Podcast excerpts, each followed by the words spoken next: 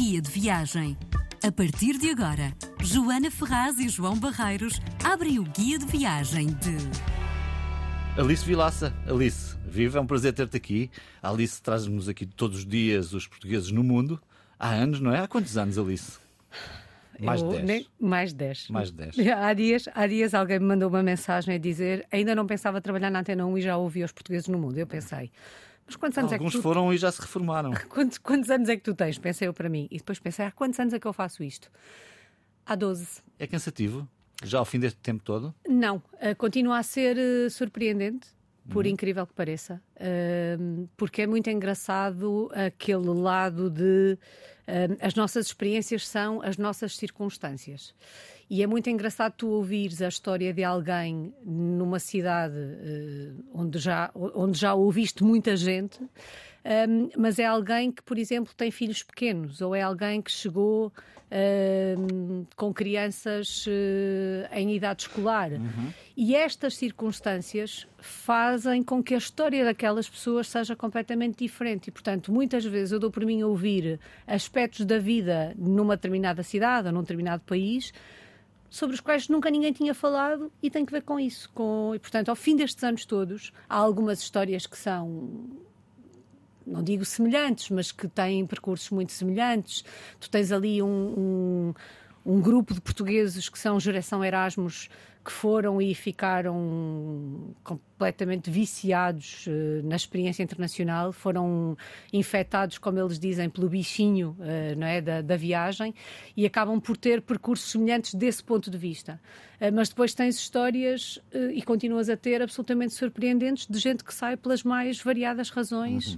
Eh, E eu continuo, ao fim destes anos todos, a emocionar-me, a, a rir-me, a deixar-me levar, a viajar com eles e a ficar amiga de alguns deles, alguns com quem eu falei, imagina, há 10 anos, não tinham filhos. E hum, E agora são avós. não são avós ainda, mas, mas têm filhos, estão noutro país, eh, partilham comigo, incluem-me no grupo da família para me dizerem: Olha, nasceu não sei quem. Eh, Estou-me a lembrar do, do Rui e da Ana Catarina, que quando eu falei com eles estavam na Nova Zelândia, estão agora no Canadá, e têm uma Alice. Eh, não é por minha causa, mas, sabe, nunca mas, mas, mas a forma carinhosa como eles me incluíram no grupo da família para partilharem comigo que iam ter uma Alice, não é? para partilharem. É muito engraçado eh, esta ligação que eu, vou, que eu vou criando com eles. E a propósito disso, hum, o Voltei de Lá, da Maria de São José, eh, estreou com uma portuguesa no mundo que foi entrevistada por mim e é muito engraçada porque é muito engraçado porque eu não consigo ficar indiferente, não é? Eu Certo, sinto aquela certo, certo. história também Certo. como um bocadinho, não é minha, mas foi-me contada a mim pela primeira vez no sentido inverso e é possível não, impossível não me emocionar com, com aquela, com aquela Bom, história. mas nós queremos hoje ir viajar contigo, eu e a Joana Ferraz. Sim. Portanto, Joana eh, vai juntar-se já no instante. Só dizer que realmente temos os portugueses no mundo, na RDP Internacional, todos os dias, e temos agora uma espécie, eu considero assim, eh, uma espécie de portugueses no mundo voltaram a casa, que é o Voltei de Lá, da Maria de São José, também está disponível em podcast, e portanto convido os ouvintes a, a escutarem também este novo programa na RDP Internacional. Joana, o que é que queres ouvir aqui da nossa Alice? Eu quero ouvir um, um, a primeira experiência de uma pessoa que viaja tanto pelo mundo a partir de casa. E hum, pelo que sei, pela, pelo aquilo que, pelo, pela pequena janelinha que nos foi aberta há pouco, sei que a Alice tem aqui uma experiência muito interessante em alguns países da Europa, uma experiência que se calhar ainda não trouxemos neste programa. Uhum. Portanto, é, é um, é um programa que vamos fazê-lo a correr. Sim. É Alice. É verdade, Porquê? a correr, porque hum, apesar de neste momento a corrida estar um bocadinho em stand-by, eh, por circunstâncias eh, várias, hum, houve ali um período da minha vida em que a corrida fazia parte da minha vida, era uma extensão de mim. E é muito engraçado porque quem começa a correr, eh, como eu, não estou a falar dos atletas profissionais, porque nunca me considerei uma, uma atleta, mas quando se começa a correr, começa-se por fazer uma prova de 5 ou 10 quilómetros e depois queremos mais, não é? Vamos fazer uma meia maratona, depois quem sabe correr um dia a maratona. Um, e quando fazemos muitas provas, e eu corri no país inteiro, de norte a sul, um, comece, começamos a ouvir falar das provas lá fora. E as provas lá fora é que são. Até Uhum. porque nós vemos muitos estrangeiros que já vêm correr a Portugal também. Ahm, Eu só gostava de fazer aqui um pequeno apontamento. Eu não corro nada, zero. Não sei se o João corre. Eu, o desporto que faço é o levantamento do garfo. É o único desporto assim mais federado que faço. Mas compreendo essa paixão, Sim, eu compreendo-a também, eu também. invejo-a quase. Gostaria imenso de sentir uma coisa assim, mas não, não, Não dá. não dá. É cansativo. não é nada. Não é nada. Não é nada. Então, é só começar. então vá, Até vamos- porque podemos correr à velocidade Vamos para o que estrangeiro. quisermos. Qual é que foi eh, o sítio, imagino que maratonas e meias maratonas que fizeste em sítios que mais te marcaram? Bom, ahm, Paris, Madrid e Berlim. Certo. Paris e Madrid, meias maratonas. Berlim, maratona. Uma meia que são o quê? Eh, 20... 22. Não, 21, 21. 21, 190. Não, 21, 090 e a maratona 42, 195. Uhum. Não posso dizer isto errado porque senão sou, sou despedida. Ahm, sendo que a maratona é a prova rainha do atletismo, Certo. não é? E Berlim é conhecido. É- é- a prova é conhecida por ser uma das mais rápidas do mundo. Aliás, no ano em que eu lá fui, foi batido o recorde do mundo. Ahm, eu ainda ia à meio da prova e havia uns mupis pela cidade eletrónicos a dizer ahm, ontem era um sonho, hoje é uma realidade. E ainda me faltavam 21 quilómetros para acabar a prova. Pronto. Oh, então, mas na perspectiva de alguém que corre como tu corres, dizes que corres de uma forma amadora, eu, bem, já fizeste duas meias maratonas e uma, e uma maratona, para mim não é nada amador. Bom. Mas como é que se viaja? Qual é a logística de viajar para fazer uma prova lá fora? Bom, normalmente o mais difícil em algumas destas provas é a inscrição. É conseguir dorsal para correr. Portanto, a gente paga para correr e muitas vezes o mais difícil é mesmo eh, conseguirmos, Porque não há vaga. porque não há vaga. Eh, há um circuito de maratonas que são as majors, eh, em que tens Berlim, Boston, Nova York, Londres? Tóquio, Londres.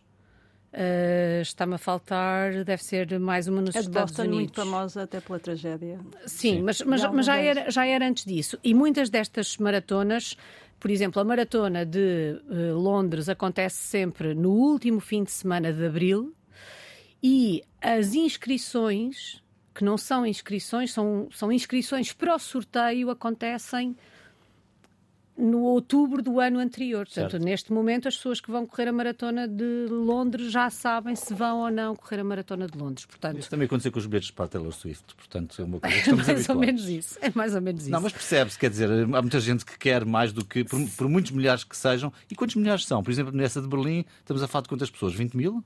mais, de 40 mil. Mais de 40 mil. Sim. Este ano a Maratona de Berlim faz 50 anos. Portanto, tenho Uhum. E vais? Não. Não. Não, até porque não tenho treinos suficientes para ir, para ir à maratona. Ah, mas ah, primeiro há que nos inscrevermos. Depois é preciso treinarmos, a não ser que a gente só queira mesmo ir passear. Ah, e depois há aqui uma série de questões logísticas que de facto é preciso ter em conta. Perceber onde é que é a partida, ah, onde é que é a chegada. Normalmente estas provas grandes têm partida e chegada mais ou menos no mesmo sítio. Ah, tentarmos ficar alojados num sítio relativamente perto para depois não termos que andar muito tempo de transportes, Ahm, viajar dois ou três dias antes da prova para depois não nos cansarmos muito nos dias que antecedem a prova. Ahm, portanto, do ponto de vista logístico, é no fundo criares ali um roteiro, vá, eh, porque há que ir levantar o dorsal, portanto, há uma série de coisinhas que vais ter que fazer antes do dia da prova. Ahm, e depois é como. Mas o se- mindset não é o mindset de quem viaja para tu- a turismo. Não, é completamente diferente. Tu não estás mesmo preocupado em ir, eh, em ter tempo para visitar algum local mais histórico? Não, uh, se, se na- na conseguires é um bónus. Se conseguires é um bónus, não é? Uh, porque grande parte do tempo que. Vou dar o exemplo de, de Berlim, que foi provavelmente onde estive mais tempo entre a chegada uh, à cidade e o regresso a Portugal. Uh, a gente passou grande parte do tempo à conversa com outros atletas, atletas com quem se cruzou lá, outros portugueses que conhecemos eh, pessoalmente lá, mas que já nos conhecíamos das, das redes sociais. Eh, e porque, na verdade, depois vais ter a oportunidade durante 42 quilómetros, no caso da maratona, no caso de Berlim, para conhecer a cidade. Bom. A prova passa em locais emblemáticos. Uh, a prova de Berlim tem um bónus que é, uh, é uma prova one way, ou seja, sais de um sítio, vais dar uma volta até ao mesmo sítio, mas não há retornos, portanto, o percurso é sempre surpreendente, é sempre diferente, para quem está a correr pelo menos a primeira vez, que era o meu, que era o meu caso. Um, e, portanto, acabas por eh, ir vendo mais ou menos a cidade. Eu confesso que não consegui ver muito, porque me aconteceu uma coisa para a qual eu ia alertada, mas que não estava à espera naquela dimensão, que é não há um espaço dos 42 quilómetros, 195 metros, sem gente na Uhum. rua. São alemães. Certo. Supostamente são frios, antipáticos. Não. Eles fazem piqueniques à porta dos, dos jardins eh, para crianças. Sim. As pessoas põem cadeiras na rua. Sim, Eh, este tipo de evento chama muita gente, porque Sim. mesmo quem não corra, eu, por exemplo, fico super curiosa quando vejo este tipo de provas a acontecer. Também quero ver quem corre, quem não corre, como é que é, porque há muita alegria à volta de- deste tipo de, de provas. Mas se é? calhar és, és uma pessoa sem exemplo, porque em Portugal normalmente o que acontece é que quando estás a correr, à exceção da chegada, tu não tens gente na rua a aplaudir os atletas. E quando tens, quando vês um grupo de gente a aplaudir atletas aqui em Lisboa, são estrangeiros ou então são membros de uma ou outra equipa organizada que existe. Estou-me a lembrar do Correr Lisboa, que para além de correrem também fazem essa, essa animação e vão andando de um sítio para o outro na prova a apoiar os, os atletas deles. Isso deve ser aqui, achas? Ah, Tens uma opinião sobre isso? É cultural. Uhum. É cultural, porque eu Estranho. quando comecei a correr cá e quantas vezes eu ouvia malta aqui na rádio e malta dos meus amigos dizerem-me que eu era maluquinha. Então, mas agora tu pagas para ir correr, não é? Porque a gente paga as inscrições nas provas. Eh, Depois de um dia de trabalho, hum, eh, tens a capacidade para trocar de roupa, e, porque eu muitas vezes corria aqui em Lisboa antes de ir para casa, ou então corria às seis da manhã antes de vir trabalhar. Hum, e atenção que eu só corri a minha primeira maratona depois de ter sido mãe. Apesar de ter começado a correr antes de, de ser mãe, né? antes da gravidez, a primeira maratona, quando eu a corri, eu já tinha os gêmeos. Eles ainda não tinham dois anos. Portanto, logisticamente, em termos. Obviamente que isto dá. É preciso uma entrega muito grande, mesmo quando não és atleta profissional. Um, e é triste quando tu tens esta, esta experiência e consegues comparar não é? o, o que tens lá fora com o que tens aqui, que cá só mesmo nos dias, eh, no- no- nas zonas de chegada, é que tem a gente. A única coisa que é comparável eh, em termos de provas, em termos de público a assistir de Portugal com o estrangeiro, é a São Silvestre da Amadora no dia 31 de dezembro. Sim. Em que tem gente em todo o percurso e te dão chouriço e te dão cerveja e há... Bem, mas vocês não comem, presumo, digo Eu não? como, eu Sim. como, eu converso, eu tudo. Como. na? Na Alemanha, na Alemanha havia imensos eh, senhores oferecer cerveja a quem estava a correr. Pá, E- e bebem?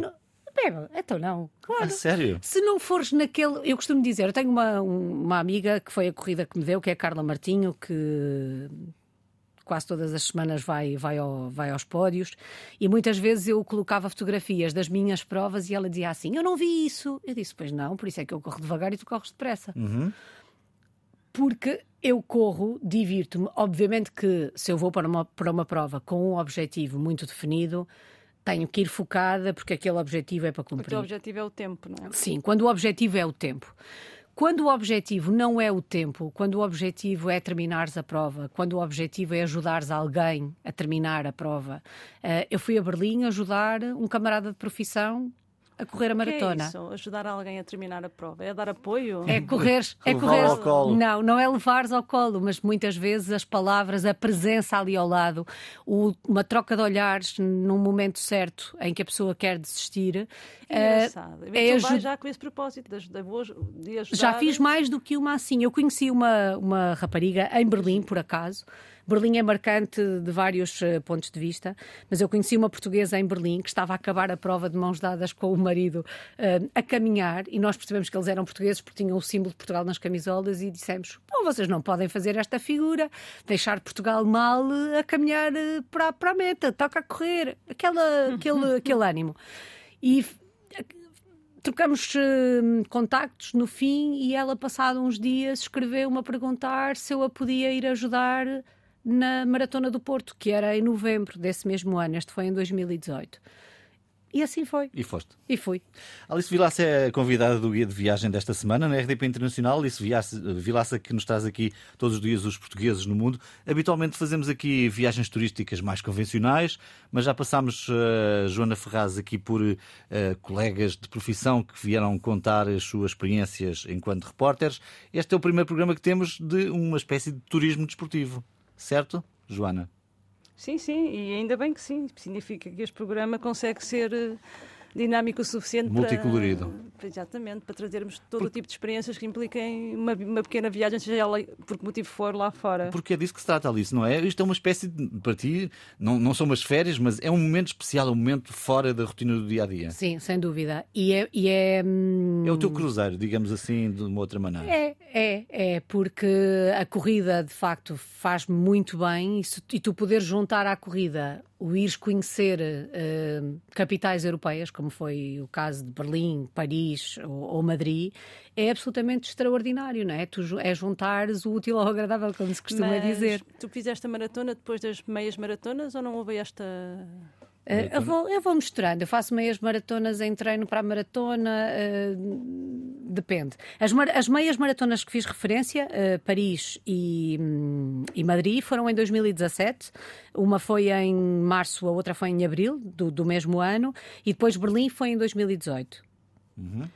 Estava aqui a ver a meia maratona de Paris, tem o um nome, é a SEMI. SEMI. Mas depois tem o nome. É o nome do patrocinador, é, provavelmente. Harmonie. Sim, o, o, grande problema de correr. Faz em... frio nesta altura. Era isso que eu ia dizer. O grande problema de correr em, em Paris no início de março é que o tempo pode não estar eh, muito agradável. E foi o que aconteceu naquele dia. Quando comecei a correr já estava molhada da cabeça aos pés.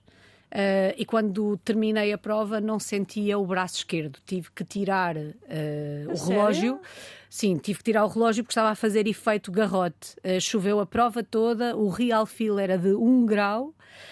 Um, mas à semelhança do que aconteceu em Berlim, a quantidade de gente que estava na rua era, assim era, enorme. avassaladora. Mas, mas estou aqui a pensar, por exemplo, em Lisboa tiveram já que antecipar a partida, salvo erro ano passado, por causa do calor. Também Sim. não deve ser muito agradável. No ano dos incêndios, portanto, Sim.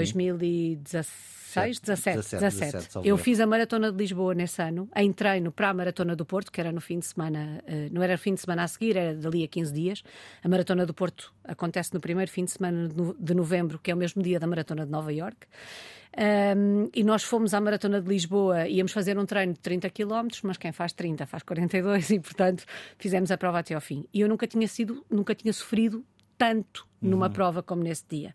Uh, portanto, o calor o e é o melhor, frio... É melhor o frio do que o calor? Não ou sei não, o que é que é melhor. Eu acho que há uma temperatura ideal para correr. Vá, pronto. Uh, mas sim, mas é mais agradável correres com frio, porque tu ao fim de uns quantos quilómetros já vais estar a suar, não é? E contra isso podes... Uh, podes-te refrescar uh, com um bocadinho de água, mas não muita, porque a temperatura ajuda. Com o calor não há nada a fazer, não é? Aliás, nos últimos anos, quando a corrida começou a virar um bocadinho moda, eu lembro-me de, de ano para ano, cada vez via mais gente no chão no dia da meia maratona de Lisboa, em março. Porque tens hum. duas meias maratonas em Lisboa, não é? Tens uma em março e a outra em outubro. Uhum. Uh, e a de março, que é da ponte 25 de abril. Que eu vou uh, todos os anos, mas a caminhar. Pronto. Uh, mas, mas na prova, na meia maratona, não é? porque temos diferentes distâncias na, nessa prova. Sim, sim. Todos os anos havia cada vez mais gente no chão. Não só por causa da temperatura, porque a maior parte das pessoas vão terminar a prova no pico do calor, depois do meio-dia e meia, mas porque as pessoas, como a corrida era moda, iam correr sem, sem preparação. Mas voltando a Paris, uhum. apesar do frio, havia imensa gente na rua. Mas Sabes quando... que se eu tivesse que apostar entre Paris os espanhóis não contam que os espanhóis são efusivos já. Uhum. Mas se tivesse que apostar entre Paris e Berlim, eu diria que se calhar os parisienses são mais frios neste tipo de, de recepção. Mas tem mas, muitos turistas, estas mas, coisas têm muitos turistas não também à não, volta, mas não, é? aqui, não, mas aqui são locais. Aqui estamos a falar, por muito que tenhas familiares, uh, amigos da malta que foi correr, porque depois lá está o pessoal aproveita e vai um grupo, uns vão correr, os outros vão dar apoio, porque vão aproveitar para viajar, para conhecer a cidade. Mas, por exemplo, na prova de Paris, eh, quem foi comigo Uh, ficou o tempo todo dentro de uma patisserie claro, claro, onde claro, estava muito quentinho e havia água quente e era onde os atletas iam uh, aquecer-se no fim, no fim da prova. Alice, eu queria depois mudar um bocadinho aqui o rumo da nossa conversa, mas antes disso temos que falar aqui do elefante na sala, que são os tempos, não é? Não é o elefante, mas conta lá, o que é que são os teus recordes pessoais Então, na meia e na. A meia na maratona, a minha melhor marca, por acaso, é em Lisboa, na meia maratona dos descobrimentos, que é 1 hora 46, qualquer coisa. Um, e o meu recorde à maratona é na Maratona da Europa, em Aveiro, em 2019. Um, segundo o meu relógio, são 4 horas e 40 segundos, segundo o relógio do meu ajudante, da pessoa que naquele dia foi correr comigo, são 3 horas e 59. É muito diferente. Não. O objetivo era que, de facto, eh, era eu fazer abaixo das 4 horas. Eu tinha de marca à, meia marat à maratona 4 horas e 12 e o meu objetivo era baixar das 4 horas e foi para isso que eu treinei. E o que aconteceu foi que eu parti da frente quando digo da frente é no momento em que parte a elite, eu parto também. E ao fim de 500 metros parei e fiquei à espera do Steph, que era quem ia correr comigo a prova. E portanto o meu chip começou a contar no momento em que eu parti. E eu não me lembrei, o entusiasmo, a preocupação era tanta naquele dia que eu não me lembrei desse pormenor. Portanto, o tempo do Steph, que é do momento em que ele passa na, na linha de partida até me apanhar e depois terminarmos a prova é de 3 horas, 59 Certo, e certo, 40 certo, segundos. O tempo que eu tenho mais foi o tempo que eu estive parada à espera Ah, dele. Ok. Mas para todos os efeitos, no meu, no meu diploma, o tempo que lá está é acima das 4 horas e, portanto, é um assunto que eu tenho que resolver, não sei quando, mas que eu tenho que resolver um dia destes, que é baixar das 4 horas à maratona. Bem, proponho então, Alice, que, que voltemos aos portugueses no mundo. Eu estou um bocadinho cansado já destas corridas. Eh, bom, tantos episódios, mais de 10 anos, eh, estamos a falar aqui de ah, 250 episódios pelo menos por ano, ou à volta disso. 225. 220, estamos a falar de muita, muita gente, mais de 2 mil viagens. Seguramente ah, gostarias de fazer, visitar algum dos teus ouvintes e, e eu pergunto onde é que gostarias de ir.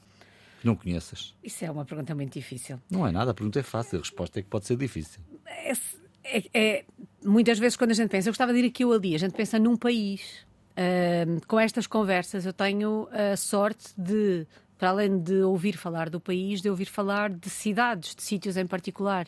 E portanto muitas vezes fico com vontade de ir a um país, mas ir fazê-lo de uma, de uma ponta à outra, não é? Mas Por tenho- exemplo, diz-me lá um país que gostasses de. Tenho muita vontade, estávamos a falar há pouco de Berlim, eu tenho muita vontade de regressar a Berlim sem ser em modo corrida. Tenho muita vontade de lá voltar para correr a maratona outra vez, mas tenho muita, muita vontade de voltar a Berlim, a Berlim para, hum, para conhecer um bocadinho melhor a cidade, a história da cidade, que tu consegues perceber caminhando só, não é? Porque... Uma cidade que se reinventou muitíssimo bem. E, e, ma- ma- e as marcas estão lá, não é? Desde as marcas no chão aos pedaços do muro que ainda resi- resistem de pé, se, se assim quisermos, às exposições que estão patentes aqui ou ali. Hum, portanto, há muito da história daquela cidade, do mundo, não é? Que ali está. Portanto, tenho muita vontade de voltar por isso. Mas eu, ainda um dia desta semana gravei com uma portuguesa em Heidelberg, na Alemanha, por, por sinal, e a descrição que ela faz, a forma. Porque isso também conta, não é? A forma como nos falam dos, dos locais. A forma como ela me leva desde a estação de comboios até à porta de casa dela, que é na Praça Central de Heidel- de Heidelberg, eu fiquei. Pensei, tenho que lá ir, tenho que ir conhecer esta, esta cidade. Ahm, apesar de querer muito sair eh, da Europa, eh, mas há tantos sítios que eu não conheço em Portugal. Né? Se reduzirmos isto à nossa escala, eh, na Europa tenho muita curiosidade de conhecer Edimburgo. Um, e de cada vez que falo com alguém em Edimburgo, um, cada vez fico com mais vontade, porque de facto não há ninguém que eu tenha entrevistado em Edimburgo que não goste daquela, daquela cidade. Portanto, tenho imensa curiosidade uh, de conhecer Edimburgo. Um, já estive em Itália, mas só em Turim e em trabalho, e hum, tenho imensa curiosidade por conhecer uma série de cidades italianas. Um, eu adorava saber falar italiano. Não sei, mas eh, era uma coisa que eu gostava muito de. Olha, somos duas.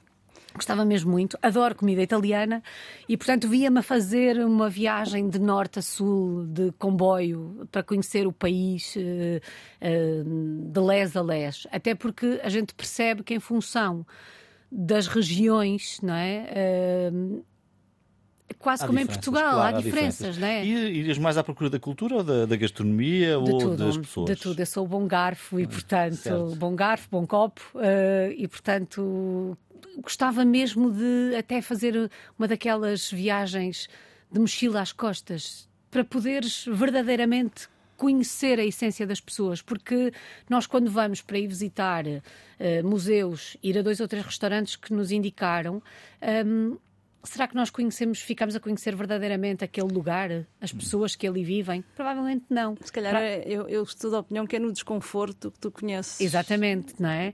Ah, ou seja, se nós conseguíssemos verdadeiramente ter tempo, esse tempo que nos foge diariamente, não é? Mas numa viagem, ires de mochila às costas, parares aqui ou ali, ah, poderes dormir até na casa de alguém, não é? Ah, já estou se calhar a exagerar um bocadinho, mas é a única forma de tu conseguires uh, mergulhar é? na, na cultura e na vida de um, de um, de um povo. Portanto, assim fazer, uh, se pudesse escolher e dizer assim, vou amanhã durante X tempo, Itália e Edimburgo. Vou-te fazer um desafio em direto. Vou, uma coisa absolutamente nova aqui nestes programas, aqui como diretor da programação da, da RDP Internacional. Por que não fazemos um dia uma Alice Vilaça visita o seu ouvinte em Edimburgo? Uh, e a RDP Internacional convida-te a fazer esse, essa emissão. Vamos a isso. Não é? Fica aqui a ideia, vamos tentar fazer isso e fazer uma visita a um.